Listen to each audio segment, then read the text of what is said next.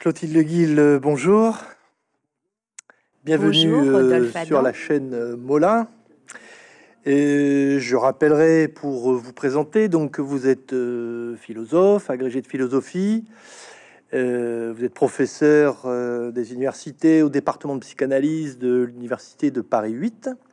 Vous êtes psychanalyste, membre de l'école de la cause freudienne et de l'association mondiale de psychanalyse. Euh, déjà auteur d'un certain nombre d'essais qu'on peut rappeler. Peut-être il viendra un temps où la liste sera longue. Je vous le souhaite. Vous aviez commencé euh, par euh, un essai sur les amoureuses voyage au bout de la féminité, qui était au seuil. Ensuite, un travail qui a été votre thèse Sartre avec Lacan, Navarin, champ freudien. Vous avez travaillé sur la question euh, de l'identité du genre, jeu, une traversée des identités, au PUF, l'être et le genre, homme-femme après Lacan. Euh, vous aviez aussi écrit In Treatment, Lost in Therapy, un essai sur la pensée éthique contemporaine avec Jacqueline Russe, au, PUF, hein, que sais-je. Et puis, euh, il y a tout juste deux ans, vous, nous l'avions euh, nous avions conversé pour que vous présentiez votre avant-dernier essai, Céder n'est pas consentir, une approche euh, clinique et politique du consentement. Vous euh, revenez aujourd'hui, donc avec un nouvel essai qui d'ailleurs prolonge votre exploration des, temps présents. En soutenant une thèse remarquable, nous sommes à l'ère du toxique. Votre ouvrage s'intitule L'ère du toxique, essai sur le nouveau malaise dans la civilisation. Et au fond, vous montrez que c'est ce signifiant toxique, ce concept qui au fond fait euh, la nouveauté, euh, la modernité de ce malaise dans la civilisation, de ce malaise qui est perpétuellement intrinsèque à la civilisation et qu'avait diagnostiqué euh, Freud. Alors avant de nous expliquer un petit peu quelques arcanes de votre travail. Est-ce que vous pourriez nous dire simplement comment vous est venue euh, cette idée, par quel euh, constat, observation euh, et réflexion? Et deuxième question, quel lien vous faites, vous le signalez dans votre ouvrage, un lien avec justement votre réflexion précédente sur ce qui pouvait pousser un sujet à se laisser faire sans consentir? Oui, merci euh, Rodolphe Adam pour ces questions pour euh, commencer notre, euh, notre échange. Alors, je vais d'abord répondre à la seconde question parce qu'effectivement, cet essai sur l'ère du toxique qui, va sortir le, 13 septembre 2023 est issu d'une série de, de réflexions, de, de problématisations, de questionnements euh, qui sont nés euh, à la suite euh, de mon essai précédent, paru en mars 2021, Céder n'est pas consentir. Dans cet essai, Céder n'est pas consentir, où je me suis interrogée sur l'expérience du consentement, sur l'énigme du consentement, l'ambiguïté du consentement et sa différence avec l'expérience traumatique l'expérience du forçage, euh, j'en étais venue à, distinguer euh, des nuances euh, permettant de, cerner quelque chose de cette étrange expérience qui, qui, fait que quelquefois on peut consentir au-delà finalement de son désir. J'avais proposé trois degrés de l'expérience du se laisser faire. Euh, qui, qui, m'était apparu comme pouvant euh, permettre de, nuancer voilà, ce passage du, consentir au céder à la situation. Et donc, c'est finalement euh, ce, cette réflexion sur le toxique, je dirais qu'elle elle prolonge cette, réflexion aussi sur l'expérience du se laisser faire, une expérience qui a des des conséquences psychiques euh, et qui, qui s'observent dans la clinique. Euh, et finalement, ce, ce, cette, euh, cette expérience que j'appelle toxique, et, on verra ce que ce que ce qu'on peut entendre par là, comment on peut l'interpréter. Eh bien, elle renverrait, à mon sens, à un degré plus fondamental du se laisser faire, euh, qui, qui, se situerait vraiment à la racine de de la rencontre avec l'autre, ou euh, quelque chose du discours de l'autre ou de l'exigence de l'autre ou euh, de la façon dont s'active notre propre surmoi et, notre pulsion, euh, eh bien vient nous intoxiquer sans que nous ayons vu venir la chose toxique. Voilà. Donc c'est ce que, ce que j'ai voulu montrer, c'est que euh, cette, euh, cette dimension du toxique, elle renvoie aussi à une forme du, se laisser faire, mais qui a à voir avec ce qui se produit en notre corps, du fait de la rencontre avec l'autre, sans que nous saisissions euh, nous-mêmes finalement si ce qui se produit relève du plaisir, de la douleur ou de l'au-delà du principe de plaisir, comme l'appelait Freud. Alors, Ensuite, par rapport à votre seconde question que vous avez posée en premier, pourquoi est-ce que j'en suis venue à, travailler sur ce, signifiant de toxique? Il m'est apparu que ce, terme de toxique, d'abord, trouvait une extension nouvelle hein, dans, notre moment, une extension qu'il n'avait pas au siècle précédent et qu'il venait désigner une, une, série d'expériences qui n'avaient plus tant à voir avec le produit toxique, hein, euh, comme ça pouvait être le cas euh, au 19e et même au 20e, on y reviendra, mais qui, une série d'expériences qui ont à voir avec la, rencontre avec l'autre. Hein. C'est l'expérience de la rencontre même avec l'autre qui est qualifiée de toxique. Euh, que ce soit euh, euh, dans le champ de l'intime, dans l'expérience amoureuse, qu'on évoque une relation toxique, que ce soit dans, dans, dans, le champ familial, qu'on évoque père toxique, mère toxique, que ce soit dans le champ du travail, qu'on évoque un management toxique, un pouvoir toxique, le patriarcat aussi, comme modalité toxique du rapport au père. Voilà, tous ces champs, euh, cette extension nouvelle, si vous voulez, euh, eh bien, euh, m'ont donné envie d'essayer d'interpréter hein, le poids que ce terme de toxique au singulier a pris dans notre langue, dans la langue d'aujourd'hui, pour désigner quelque chose d'un malaise, euh, d'un malaise qui touche le rapport à l'autre, mais qui touche aussi le corps et qui touche le vivant. Hein. Donc ce que j'ai voulu explorer, c'est cette extension nouvelle euh, et, le fait que euh, finalement le toxique aujourd'hui est devenu une métaphore. On ne parle plus tant du, on en parle aussi bien entendu du toxique comme produit, mais là, dans le champ du rapport à l'autre, finalement, il est question du toxique comme métaphore, comme métaphore de ce qui produit un malaise dans la rencontre avec l'autre. Alors justement, euh, euh, prenons la mesure de, de l'empan des, significations euh, que vous repérez à ce terme donc effectivement, comme analyste, vous prenez ce signifiant euh, euh, au sérieux. Euh, alors, premier déplacement, il a, il a son poids dans l'histoire depuis longtemps. Vous montrez que il y a eu un registre dramaturgique, mythico-historique du toxique qui était sous la forme du poison. et puis, vous allez nous en dire quelque chose. Euh, nouvelle scansion, euh, vous montrer que ça va changer à partir du 19e siècle.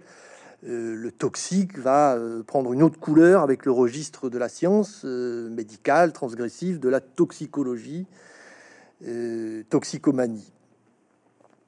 Pouvez-vous nous redire quelque chose de, ce trajet pour oui, c'est ça. C'est-à-dire qu'en fait, euh, comme, comme je suis partie de la langue et d'un changement dans, dans la langue concrète que, que nous parlons, euh, eh bien, je me suis interrogée sur ce, nouvel usage du toxique et, et, ce qui faisait que ce terme de toxique s'imposait à la fois dans la clinique, ce qu'on peut constater euh, lorsqu'on a une pratique de psychanalyste, mais il s'impose aussi dans la civilisation. C'est-à-dire que il revient sur toutes les bouches pour désigner quelque chose du malaise dans la civilisation. C'est pour ça que j'ai vraiment voulu reprendre ce, terme de Freud hein, et, et, finalement essayer d'interpréter ce que le terme de toxique pouvait nous dire du malaise dans la civilisation au XXIe siècle. Euh, là où Freud finalement pouvait parler de pulsion de mort, aujourd'hui, nous, nous parlons du toxique. Hein. Et je pense qu'évidemment, le toxique a à voir avec euh, la pulsion de mort et que c'est peut-être même un, avatar de, la pulsion de mort. Alors, du coup, je me suis intéressée à la langue parce que je me suis dit, effectivement, comme, comme on fait finalement quand on est psychanalyste et aussi quand on est philosophe, on s'intéresse aux concepts, on s'intéresse aux transformations de, de la langue que l'on parle on s'intéresse à la langue dans laquelle se dit la souffrance. Hein. Et il m'est apparu que ce terme de toxique disait quelque chose de la, d'une certaine modalité de, la souffrance euh, euh, aujourd'hui. Et donc, m'intéressant à la langue, j'ai essayé de voir de quel ordre était ce déplacement, comme vous dites très bien, c'est-à-dire comment est-ce qu'on en était venu à cet usage métaphorique du toxique et comment est-ce que finalement, en revenant aussi à l'usage littéral du toxique, on pouvait interpréter la, métaphore elle-même. Et effectivement, l'ancêtre du toxique, c'est le poison. Le poison qui, qui, permet là de, de, d'une certaine façon de décrire aussi ce qui peut être de l'ordre d'une relation qu'on appellerait aujourd'hui toxique, mais là, on en passe véritablement par un produit qui est le poison et qui va permettre de nuire, voire d'anéantir l'autre. Donc, voilà, je me, suis intéressée à toute cette dramaturgie du, poison.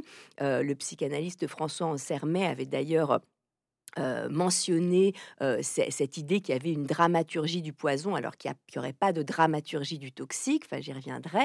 Euh, et donc je, suis revenue un peu sur cette dramaturgie du poison, notamment à travers par exemple le, la reine Margot d'Alexandre Dumas qui, qui, nous décrit, bon Alexandre Dumas fin du 19e, mais, mais qui nous décrit au 16e siècle à travers le régime de Catherine de Médicis ce qu'est déjà avant l'heure un régime toxique, c'est-à-dire un régime là qui fait usage du poison pour, euh, pour euh, anéantir euh, ses, ennemis et pour s'imposer comme, comme pouvoir. Et donc là, quand on lit la Reine Margot, on a une véritable dramaturgie du poison avec en effet le, le parfumeur empoisonneur, l'empoisonneuse elle-même et l'empoisonné qui, qui, dans la Reine Margot, n'est pas celui qui devait l'être. Donc il y a quelque chose qui est, très intéressant aussi dans la façon dont Dumas rend compte de, cette dramaturgie du poison.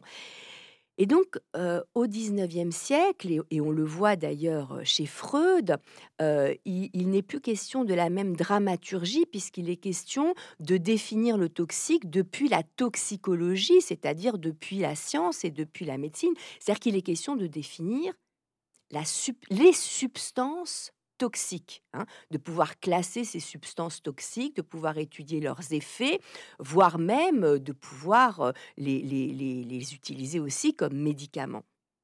Et donc, euh, et donc ce, registre de la toxicologie est aussi celui qu'on rencontre chez Freud, notamment dans le malaise dans la civilisation, lorsqu'il fait référence aux substances toxiques comme ces substances qui peuvent, euh, à certains moments, euh, apaiser notre souffrance, qui peuvent euh, finalement atténuer une sensation de déplaisir, atténuer une angoisse, hein, en agissant directement sur notre corps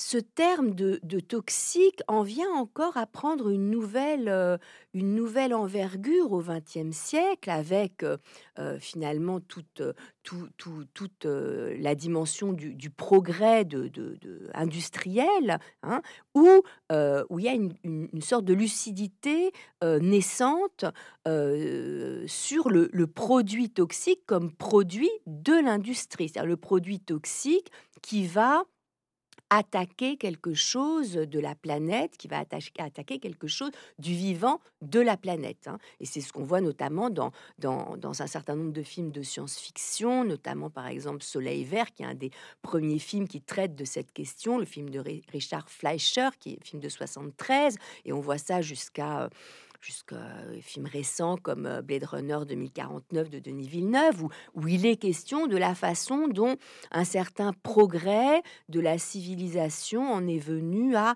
anéantir finalement les ressources de la planète et à faire disparaître la diversité du vivant.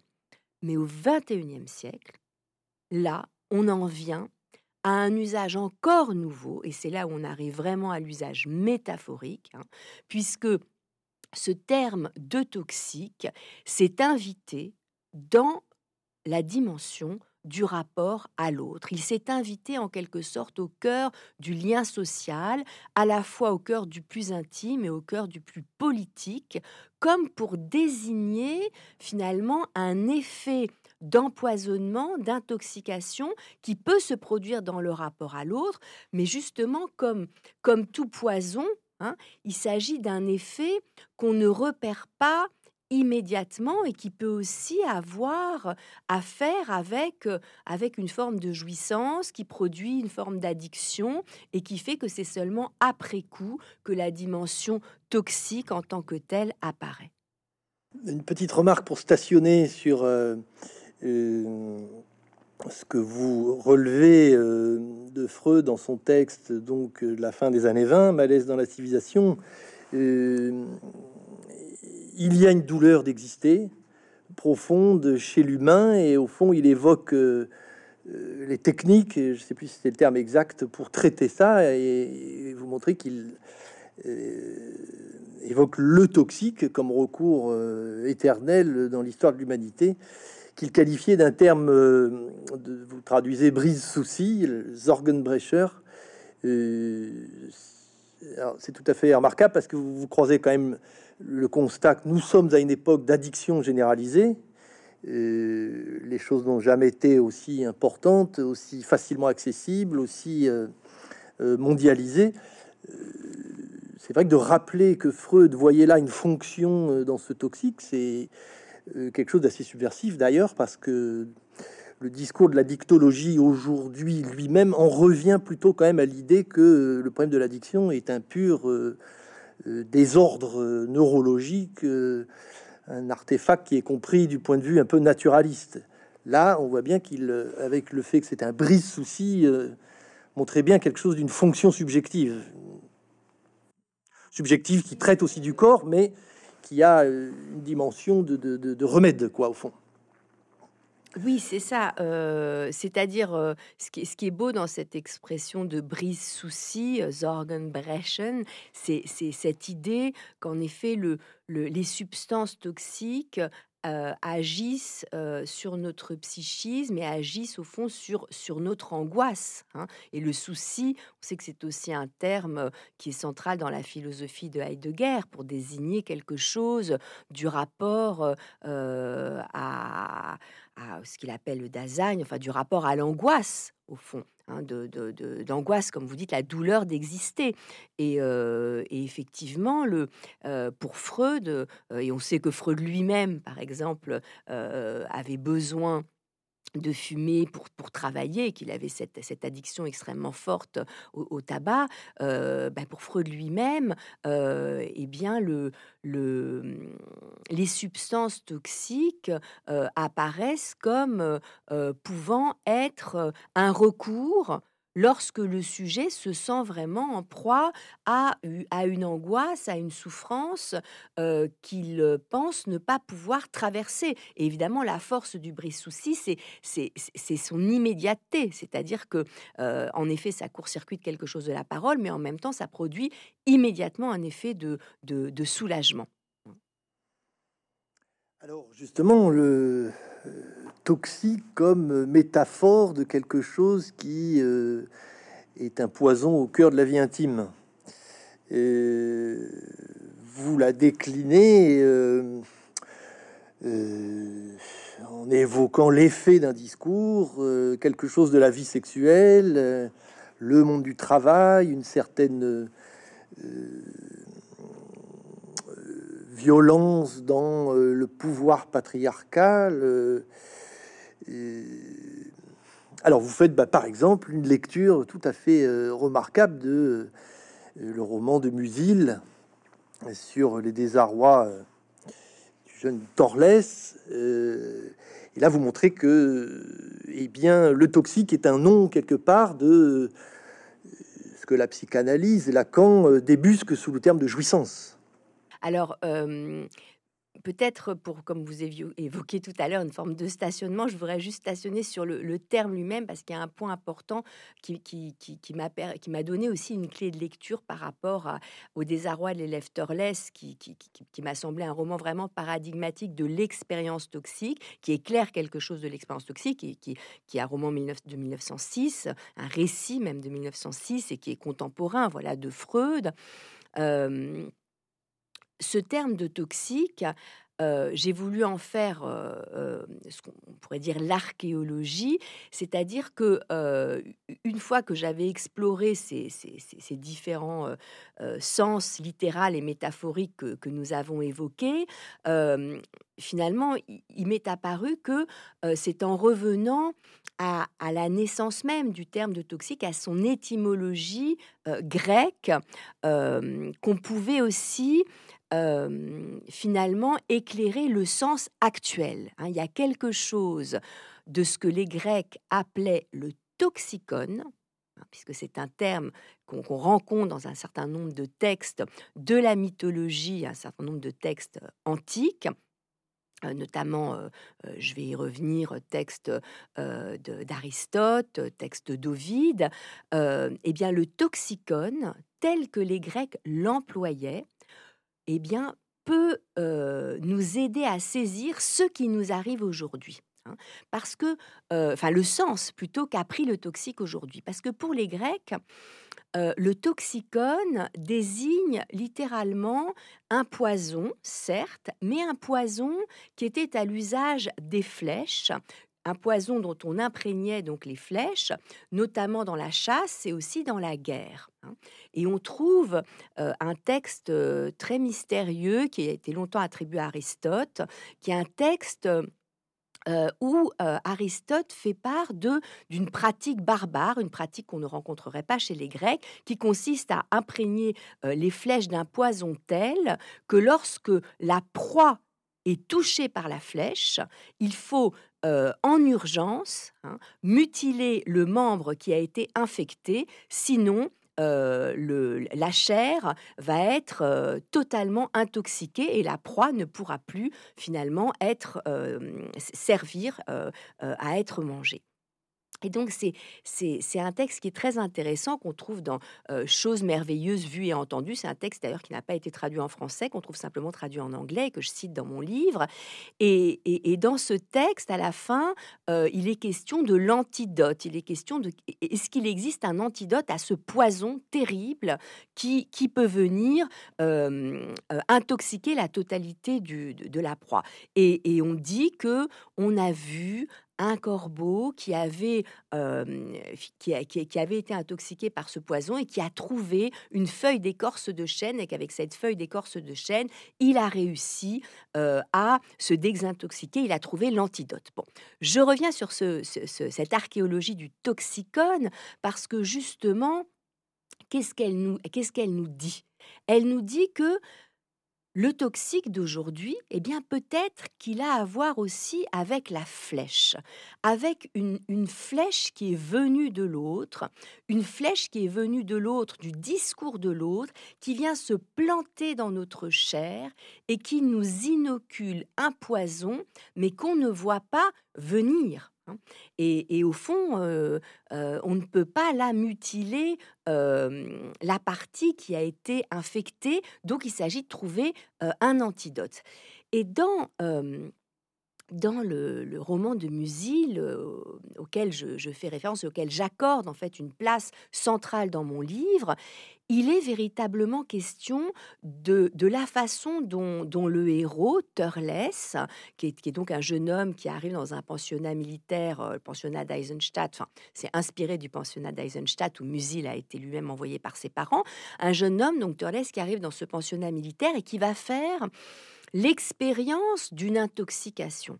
Mais de quelle intoxication? L'expérience d'une intoxication par un discours. Hein. Il va au fond être, être intoxiqué par le discours de deux camarades, Beinberg et, et Reiting, deux camarades qui euh, vont le conduire euh, à à se laisser faire ou à consentir ou à se forcer. Hein, il faudrait, euh, voilà, il faut décliner les choses euh, à, une expérience euh, qui, résulte en fait de d'impact de suggestion. Hein. va se voir assujetti d'abord par un discours hein, qui va le conduire à participer à une expérience qu'on pourrait dire aujourd'hui de harcèlement, hein, de harcèlement sur un autre élève. une expérience de harcèlement et même de torture, de tourment et de torture. Et en participant à cette expérience, eh bien lui-même va se retrouver assujetti à une jouissance, puisque vous évoquez la jouissance au sens de Lacan, à une jouissance là aussi qu'il n'a pas vu venir et là, qui n'est plus simplement la jouissance de l'autre, là ici de, de, l'autre, il s'agit, on pourrait dire de l'autre pervers, puisque Weinberg et Reiting ont, un discours, voilà, tout à fait sadien, où il s'agit de, de, faire le mal au nom du bien et de, de, torturer leur camarade Basini pour le punir du vol qu'il a commis. Mais pour Turles, il va s'agir donc dans un premier temps, de se retrouver en quelque sorte sous l'emprise d'un discours qui le convainc du, euh, de, la, nécessité de punir hein, Basini du vol qu'il a commis sur ses camarades. Dans un second temps, il va se retrouver à participer à cette expérience en tant que témoin, c'est-à-dire à, se laisser faire euh, en, en, acceptant euh, d'être le témoin des scènes de tourment et de torture qui ont lieu dans le grenier où euh, est conduit par ses deux camarades. Et Turles, là, a le statut de cet œil témoin de l'expérience toxique.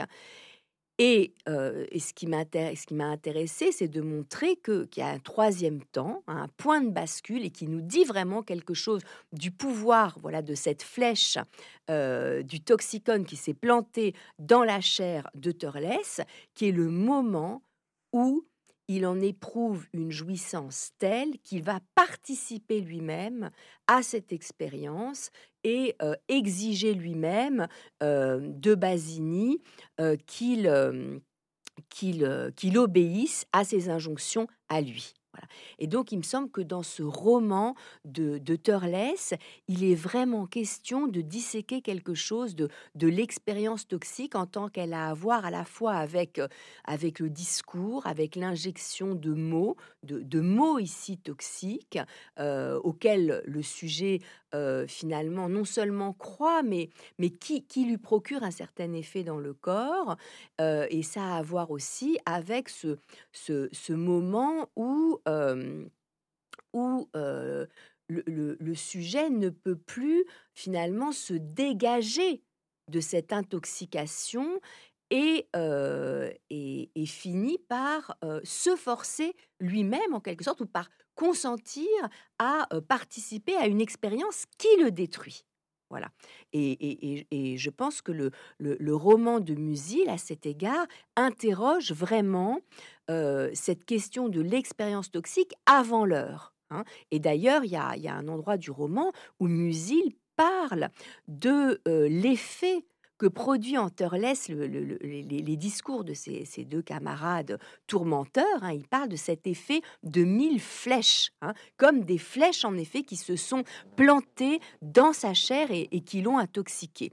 Donc, euh, euh, ce qui m'a intéressé, c'est de, voir aussi à quel point dans ce, roman de Musil, euh, il est question de d'une absence de recours. Il est question d'un moment où, euh, où, ne va pas trouver euh, finalement de, de, recours par rapport à cette expérience, ne, va, va, essayer de chercher une autorité, une autorité qui, qui pourrait lui dire mais non, non, Là, c'est interdit, ce n'est pas permis. Hein. Et au fond, euh, dans ce monde de la discipline militaire qu'est le pensionnat, eh bien, il ne rencontre aucun discours qui fasse le poids par rapport à l'effet que produit en lui le discours de son camarade Beinbert, qui est évidemment un effet de jouissance. Voilà, au fond, ce qui est très enseignant dans ce que vous montrez, pour le dire euh, très simplement, c'est qu'il y a une toxicité du mal qui, qui, ne vient pas des, coups, euh, puisque là il est question d'un tourment, euh, mais des mots. La, puissance effectivement toxique des mots, euh, et vous le dites très bien, c'est quand quoi? Ben, C'est quand au fond on, se définit avec les mots de l'autre et, la jouissance qui va avec. Au fond, une analyse, c'est quand même faire l'expérience de cette déprise, de, se dire euh, autrement qu'avec les mots reçus euh, euh, de l'autre.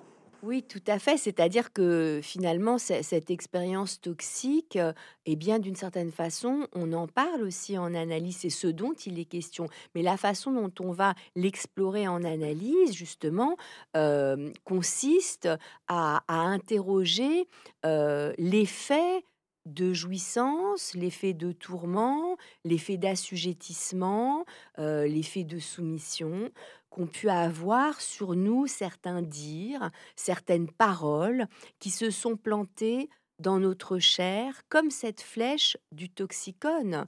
Euh, et, cet effet euh, toxique de certaines paroles, eh bien, il est, il est délicat à explorer en analyse, c'est-à-dire qu'on cherche à le cerner, à l'interpréter, mais il n'est pas uniquement question d'un effet, disons, au niveau de, de, notre histoire, de ce qui nous est arrivé, de, de, de ce qui a pu, disons, euh, faire violation aussi dans notre histoire, faire traumatisme, mais il est aussi question de ce qui s'est incrusté en notre corps. Il est question de ce qui circule dans nos veines. Et ce qui circule dans nos veines, ce, n'est pas seulement du sang, mais ce sont aussi des, des signifiants qui produisent en nous euh, un effet de jouissance. Et en effet, c'est ce qu'on explore en analyse et, et on cherche aussi comme Turles, finalement, on cherche aussi ce qui va pouvoir faire limite à, euh, à une jouissance euh, qu'on expérimente comme toxique, au sens où cette jouissance, eh bien, finalement, elle met à mal notre désir. Hein. Et dans le cas de Torles, euh, il y a quand même un affect qui est très important, deux affects qui surgissent, et je crois que ce sont des affects qui ont à voir aussi avec avec ce qui peut faire limite aujourd'hui, c'est l'affect d'angoisse. Hein. Il y a un moment où Turles éprouve l'angoisse, l'angoisse de, basculer finalement radicalement euh, du côté d'une jouissance mauvaise, et l'affect de dégoût. Hein. il y a un moment où il y a quelque chose de sa propre jouissance qui, le dégoûte. Hein.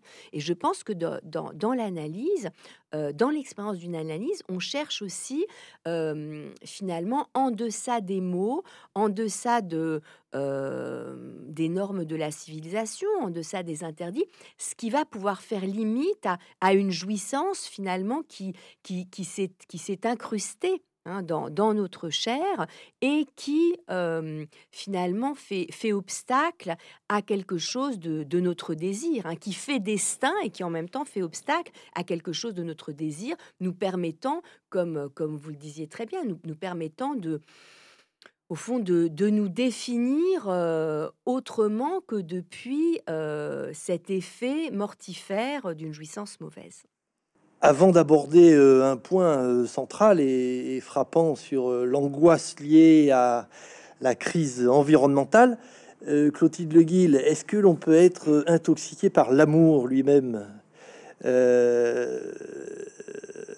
Madame Bovary nous en enseigne quelque chose d'un rapport au fond spécifiquement féminin, d'un rapport à l'amour. Et vous montrez très bien que le, terme de bovarisme est une façon très masculine de réduire une espèce de pathologisation de l'amour. Oui, c'est ça, oui. Oui, évidemment, j'ai voulu aborder la question de l'amour toxique parce que c'est un champ dans lequel, le, en tout cas le champ de l'intime, le champ de, des, des, relations amoureuses et sexuelles, c'est un champ dans lequel le terme de toxique, c'est particulièrement taillé une place. Hein. Et, finalement, je me suis interrogée sur la question de l'amour toxique aussi parce que on pourrait dire à la lecture de, du roman de Musil que finalement, ce qui est toxique dans l'expérience de Torles, c'est qu'il s'agit de l'irruption d'une jouissance, une jouissance ici euh, finalement à tourmenter l'autre, mais une jouissance qui est décorrélée euh, de l'amour. Hein, puisqu'il ne s'agit pas d'une rencontre amoureuse pour Torles. Il s'agit d'une irruption du sexuel, mais sans la dimension amoureuse. Et donc, euh, j'ai pensé à cette phrase de Lacan qui dit que seul l'amour permet à la jouissance de condescendre au désir. Hein, qui est une très belle phrase du séminaire de l'angoisse, seul l'amour permet au fond de, de, civiliser euh, la jouissance, seul l'amour permet de, de, de, tenir compte de l'autre et du désir de l'autre dans le rapport à la jouissance. c'est, une phrase que j'aime beaucoup, évidemment, qui fait l'éloge de l'amour euh, et aussi de, l'amour de transfert, de l'amour dans l'expérience de l'analyse. Mais au fond, je me suis dit euh, que dans l'expérience de jouissance de l'amour, parce qu'il y a aussi une jouissance de l'amour, notamment, enfin, telle que l'a défini Lacan, côté féminin, dans l'expérience de jouissance de l'amour, il, pouvait aussi y avoir quelque chose de toxique. C'est-à-dire que euh, il peut y avoir quelque chose dans l'amour qui, euh, qui ne fait pas limite à la jouissance, mais qui au contraire euh, ferait la voie à une jouissance illimitée. En tout cas, c'est ce que Lacan a exploré euh, au-delà du séminaire de l'angoisse, c'est ce que Lacan a exploré avec la question de la jouissance féminine dans son séminaire encore et, aussi dans, dans Télévision. Et donc, j'ai voulu revenir sur, sur Madame Bovary de Flaubert, parce que il me semble que d'abord Flaubert était particulièrement fasciné par la question du poison, hein, par l'effet du poison, et notamment par cet empoisonnement final de, de, Emma à la fin de, de son roman, cet empoisonnement à l'arsenic qu'il décrit sur plusieurs pages, et dont il fait une métaphore hein, de l'intoxication amoureuse d'Emma.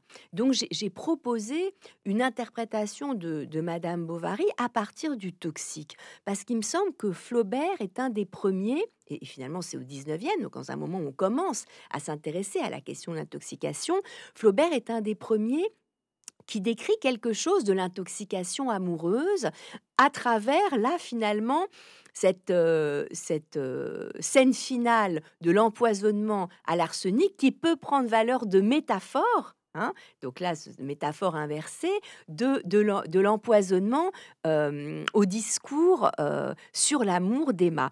Et je trouve que d'interpréter le personnage de Madame Bovary simplement du côté de, ce que les psychiatres ou certains critiques littéraires ont pu appeler le bovarisme, c'est-à-dire comme, comme s'il s'agissait simplement d'une d'une forme de pathologie qui toucherait la femme qui s'ennuie, la femme qui finalement euh, euh, chercherait euh, seul à, s'enivrer de l'amour sans, sans, sans, en avoir véritablement une, une, une, approche au fond, disons, suffisamment éclairée. Il me semble que cette lecture-là, elle passe à côté de ce que nous montre Flaubert, parce que ce que nous montre Flaubert, c'est véritablement un personnage féminin qui a été intoxiqué, qui a été intoxiqué par ses lectures sur l'amour, et, il le dit ainsi,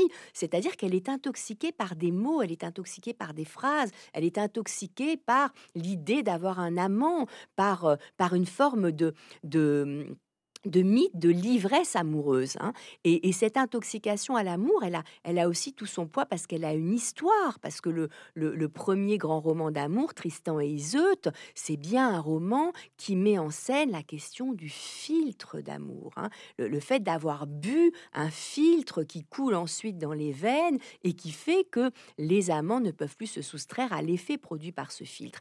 Et donc finalement, le roman de Flaubert marque un tournant le filtre d'amour est devenu toxique. Hein. Ce qui nous montre, c'est que euh, la façon dont, dont Emma a été intoxiquée, va la conduire à une forme d'addiction à l'amour qui est presque décorrélée des rencontres amoureuses qu'elle fait, puisque un partenaire, euh, Rodolphe, peut être substitué, euh, euh, enfin Léon plutôt peut être substitué à Rodolphe, et, au fond, il y a quelque chose dans son état à elle, dans son exigence amoureuse, qui ne change pas. Hein. Au fond, elle est toute seule avec sa jouissance de l'amour.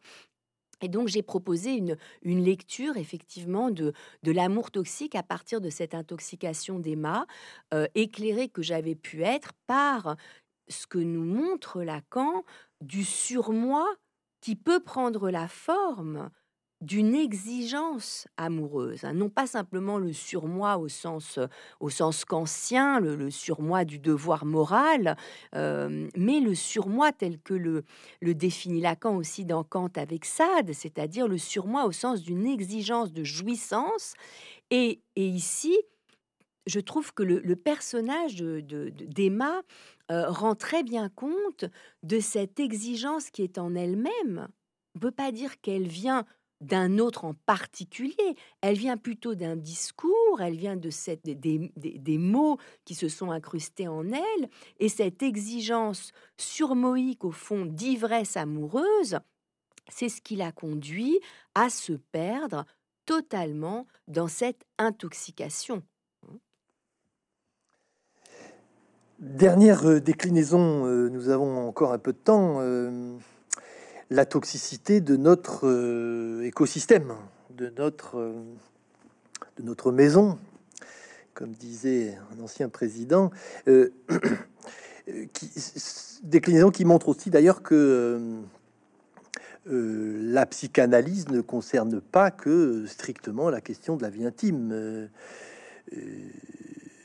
Lacan a pu dire que l'inconscient, c'est la politique. Donc on voit combien euh, la psychanalyse que vous êtes, la psychanalyse d'orientation lacanienne, est, concernée par euh, ce qui se produit donc justement de cette euh, toxicité du fait de la production industrielle et limitée de déchets. Alors je vous cite page 154, le moment du toxique, c'est le moment de l'irrespirable. Et on découvre à vous lire que euh, il y a déjà plus de 50 ans, dès, les années 70, Lacan avait l'idée que la science était en train de bouleverser le monde d'une manière euh, inédite, euh, d'une manière qui n'était pas le programme des Lumières et du progrès, avec donc à son horizon plutôt la question de la destruction de la bombe atomique. Alors ça pose deux questions que je vous soumets. Pourquoi l'angoisse euh, et l'effet de cette montée au zénith de ce discours et de cet effet d'empoisonnement euh, d'irrespirable, d'une suffocation réelle cette fois, euh, et en quoi le moment de l'irrespirable, c'est une question difficile, interroge l'humanité sur la possibilité d'un point terminal soit de son existence, la question se pose, soit de euh, nos modes de vie euh, tels que le, nous le connaissons. Voilà. L'angoisse et puis la question de, la fin de quelque chose. Oui, et alors l'irrespirable, en effet, l'irrespirable, je pense que c'est un, un terme qui a pris vraiment une force particulière au moment de la pandémie mondiale que nous avons vécue et, dans ce moment où, d'une certaine façon, confinés, nous n'avions plus le droit de respirer l'air, non seulement l'air de l'extérieur, mais même l'air de l'autre. Hein. Nous n'avions plus le droit de, respirer l'air de, la rencontre avec l'autre. Hein. Ce terme d'irrespirable, euh, il est très intéressant parce que comme le toxique, hein, il est euh, euh, au carrefour à la fois de, du vivant, hein, de, la question aussi de, du, rapport à l'écologie, à la pollution, à la planète, donc, du rapport à l'air que l'on respire, mais au carrefour aussi de l'intime, puisque l'irrespirable, c'est aussi ce qui peut renvoyer à l'expérience asphyxiante, à l'expérience qui nous confronte à quelque chose d'invivable. Hein. Cet irrespirable, Lacan le mentionne. Lacan le mentionne en 1973 dans une intervention euh, à France Culture, où il peut dire que euh, le discours de la science a des conséquences irrespirables pour l'humanité. Hein. C'est intéressant qu'il emploie ce terme déjà d'irrespirable. C'est-à-dire qu'il y a quelque chose dans euh, l'approche, disons, je dirais, purement scientifico-technique hein, de la civilisation qui produit de l'irrespirable pour l'être humain, de l'irrespirable pour le sujet, c'est-à-dire quelque chose qui, euh, anéantit la dimension du désir, le désir qui est une forme de respiration. Et donc, euh, effectivement, cette, euh, cette dimension écologique, cette lucidité écologique qui correspond aussi au moment dans lequel nous sommes, qui est, très prégnante, cette lucidité écologique, eh il est tout à fait intéressant de voir qu'elle existe déjà, notamment dans, dans, certains propos que Lacan a pu tenir à la fin des années 50, par exemple, dans son séminaire sur l'éthique de la psychanalyse, qui est un séminaire non seulement sur la question du désir, mais qui est aussi un séminaire sur la pulsion de mort et un séminaire qui répond justement au malaise dans la civilisation de Freud. Et vous avez raison de rappeler, Rodolphe, que dans ce séminaire, Lacan euh, a un propos qui est tout à fait saisissant sur euh, les conséquences de la physique, les conséquences euh, du progrès de la science sous les espèces de la physique et euh, des innovations qui découlent de, la physique. Euh, dans la dernière leçon de ce séminaire, Lacan diagnostique ce qu'il appelle un effondrement de la sagesse, un effondrement de l'éthique, sur fond justement de, de, passion pour, pour le progrès en quelque sorte scientifique. Et il fait de, de, la bombe atomique euh, la vérité de la physique. C'est tout de même étonnant. Il dit au fond, on a là dans cette, invention euh, infernale, diabolique, cette invention qui permet l'anéantissement euh, de l'humanité, de la planète, on a là la vérité de la physique.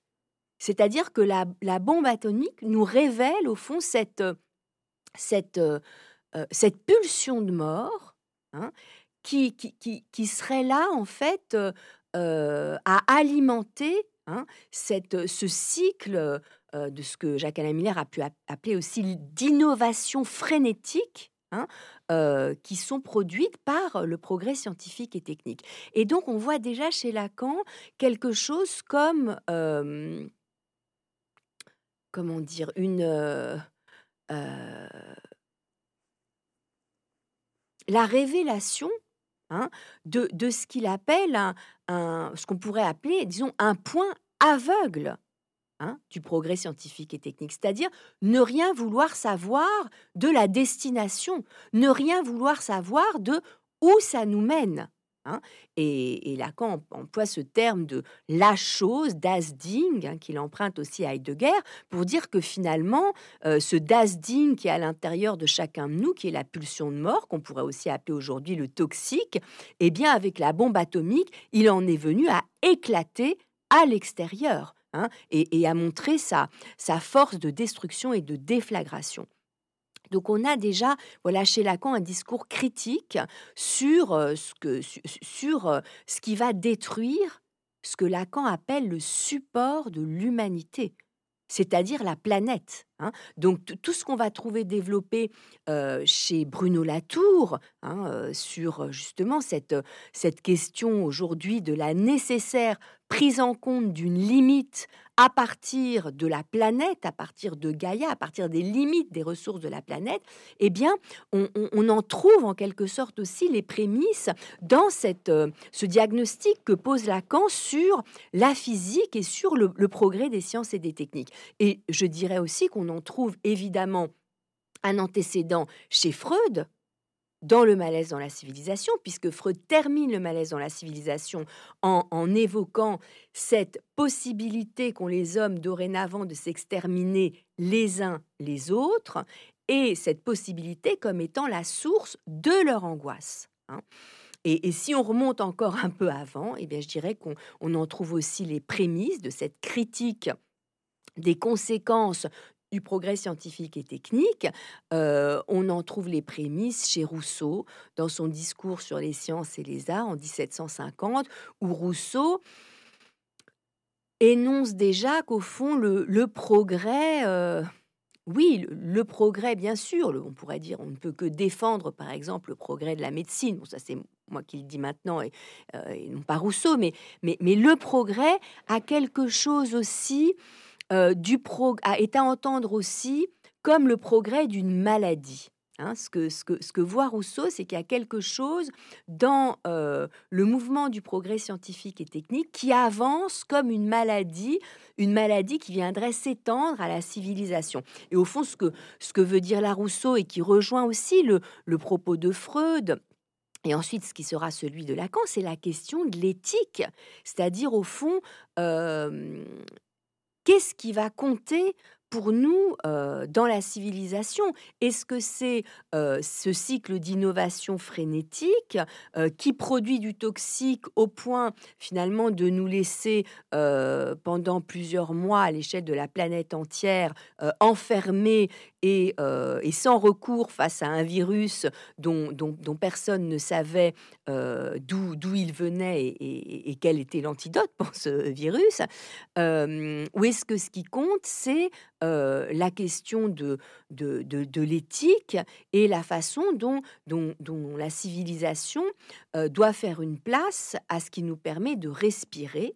Hein, et ce qui nous permet de respirer, eh bien, c'est peut-être aussi de faire une place au manque et non pas de, de remplir d'un surplus d'objets la totalité de notre existence. Et je pense que mon essai sur l'ère du toxique est aussi un essai sur euh, la question de, de, cette angoisse face au trop aujourd'hui, hein, et de ce, que Lacan appelait le manque du manque. Voilà, et pour conclure, euh, c'est ma dernière question, vous terminez pas votre ouvrage sur euh, ce constat nu et un peu effrayant de, faire face au réel toxique, mais au fond sur l'antidote du désir. Alors ça pose une question, euh, puisque cette transition vers laquelle nous devons aller, euh, cette transition devra être un renoncement. Enfin, il va y avoir une dimension de perte à, assumer. Euh, y aura-t-il encore une place au, désir? Je crois que vous venez de répondre, c'est-à-dire que la psychanalyse ferait une différence entre le désir au singulier et puis les désirs qui, eux, sont colmatés par une pluie d'objets qui font justement euh, cette toxicité du monde. Euh, et j'ai l'impression que vous plaidez aussi pour s'engager dans un désir de, de, de, faire face, puisque j'ai été frappé par le fait que vous employez euh, souvent ce terme de notre moment dans votre ouvrage. Et notre moment, on l'entend un peu avec Lacan, le moment de conclure, c'est-à-dire comme euh, un appel à la contingence de quelque chose qu'il y a à saisir euh, urgemment. Euh, voilà, qu'en dites-vous? Voilà, oui, effectivement, notre moment, le moment du toxique. J'ai choisi ce terme de moment d'abord pour dire effectivement, vous avez raison, tout n'est pas joué. Hein. C'est le moment, au fond, où on s'aperçoit d'une forme de toxicité dans cette exigence de jouir toujours plus, d'une forme de toxicité finalement qui est attenante à ce surmoi de la jouissance. le moment du toxique, je l'ai appelé moment. Alors bien sûr, il y a la référence à Hegel, au moment de la dialectique, référence aussi, comme vous dites, à Lacan, référence aussi à ce que Frédéric Worms a appelé le moment du vivant. Hein. Ce moment du toxique, je dirais que c'est un moment au sens où il y a quelque chose d'une discontinuité par rapport au XXe siècle, Hein, quelque chose, une question nouvelle qui se pose et qui touche à la fragilité du vivant et qui touche à une nouvelle façon de rendre compte d'un problème clinique hein, qui, est celui donc de ce trop de jouissance toxique et d'un problème éthique. Hein.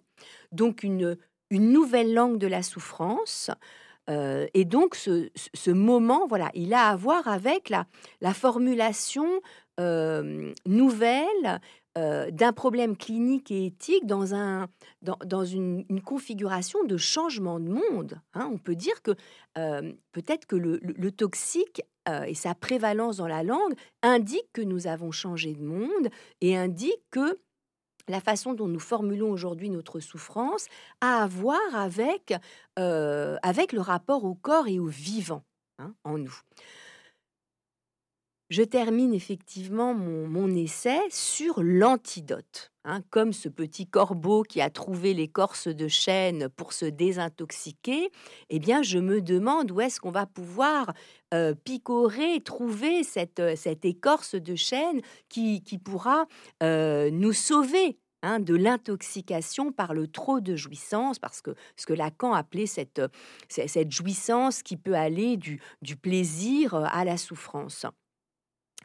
Et, finalement, je, pense que cet aphorisme que Lacan propose dans l'éthique du séminaire de l'éthique de la psychanalyse, hein, sur le, le fait que finalement la seule chose dont on puisse être coupable dans la perspective psychanalytique, c'est d'avoir cédé sur son désir. Hein. Cette idée que le ne pas céder sur son désir hein, est la seule orientation qui nous reste hein, face à la pulsion de mort, face au toxique, face au trop de jouissance. Et eh ben, je pense que cet aphorisme trouve une actualité nouvelle aujourd'hui, qu'effectivement cette distinction que Lacan a faite entre le désir, le désir, comme vous dites, et non pas la multiplicité des envies, hein, mais le désir comme ce qui permet de persévérer dans l'être, comme ce qui donne un sens à l'existence, et comme ceux qui s'appuient aussi sur un manque à être, eh bien, le désir,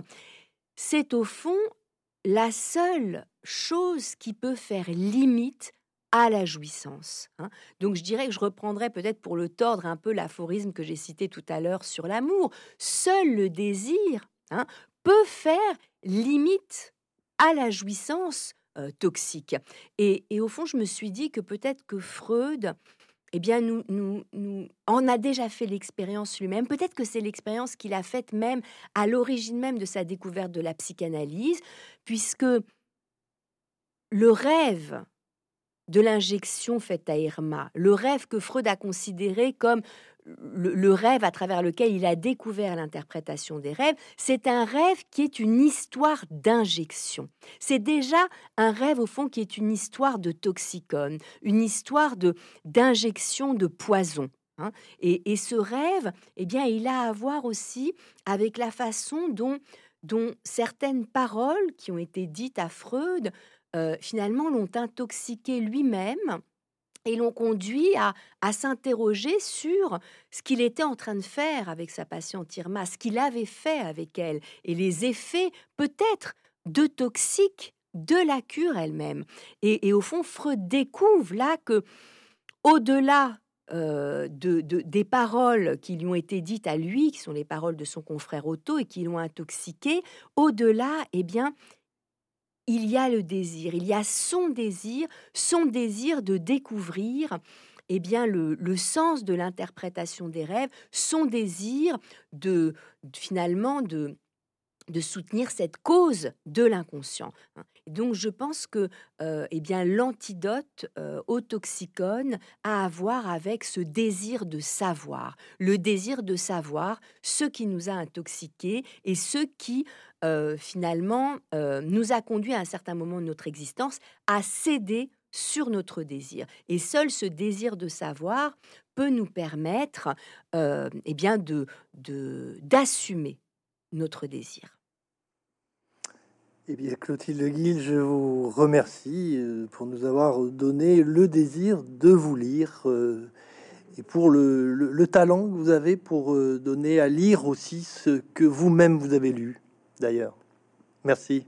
merci beaucoup, Rodolphe Adam. Merci.